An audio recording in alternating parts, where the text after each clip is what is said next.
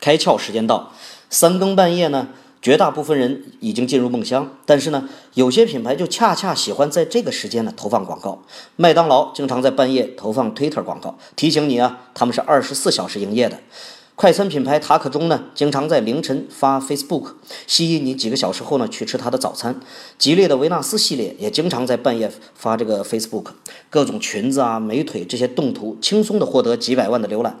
想想看啊，在大部分都不睡觉的时候，你的竞争对手也不睡觉，每个品牌呢都在想方设法争夺消费者的时间，用各种精彩的内容吸引他们。